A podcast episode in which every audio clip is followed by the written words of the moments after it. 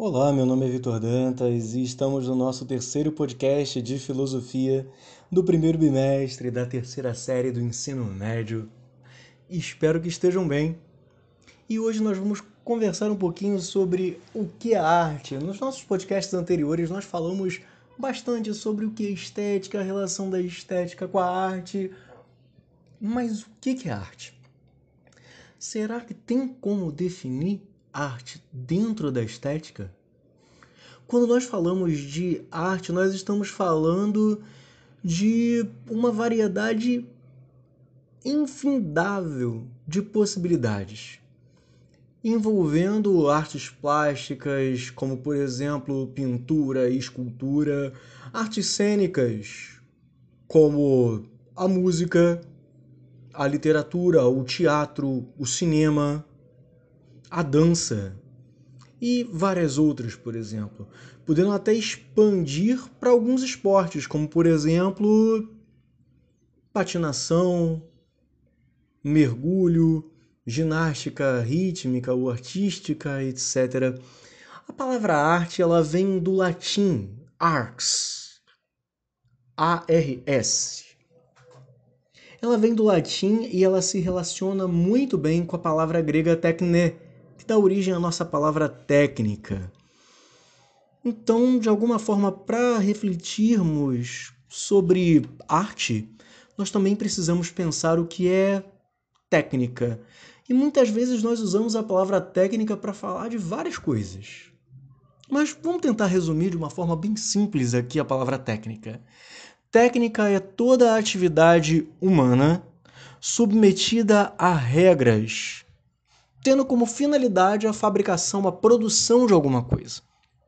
Ou seja, uma atividade humana com um método que tem por objetivo fabricar, produzir algo. Assim como a palavra arte, a palavra técnica, em um passado bem distante, significaram a mesma coisa. Podemos perceber em um sentido mais amplo que ars e techne significavam habilidade e agilidade para inventar meios de vencer determinadas dificuldades. Como, por exemplo, podemos usar os termos arte da caça ou técnica da caça, arte da navegação, técnica da navegação, arte da pintura, técnica de pintura, arte da jardinagem, técnica de jardinagem, etc.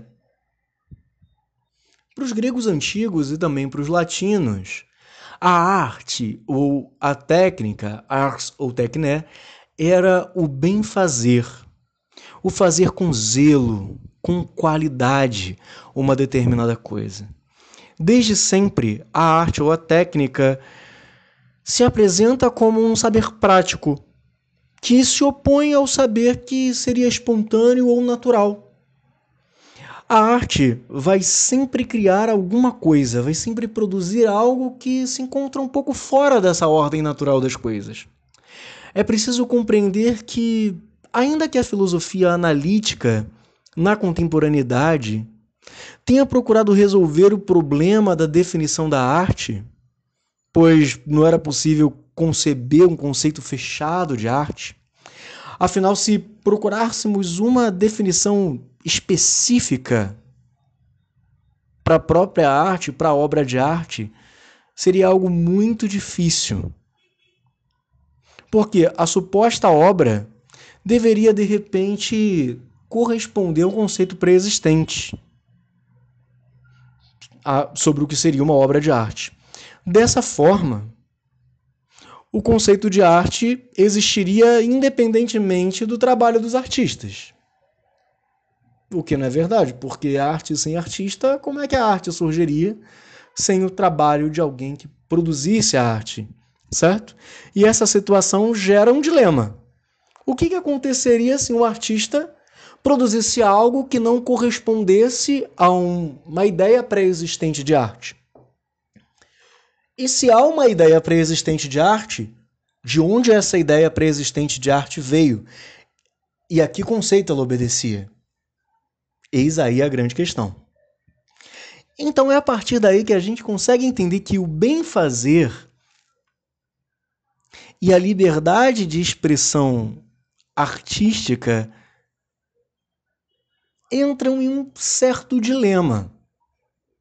Nós percebemos aqui como é difícil estabelecer uma definição fechada sobre o que é arte de fato.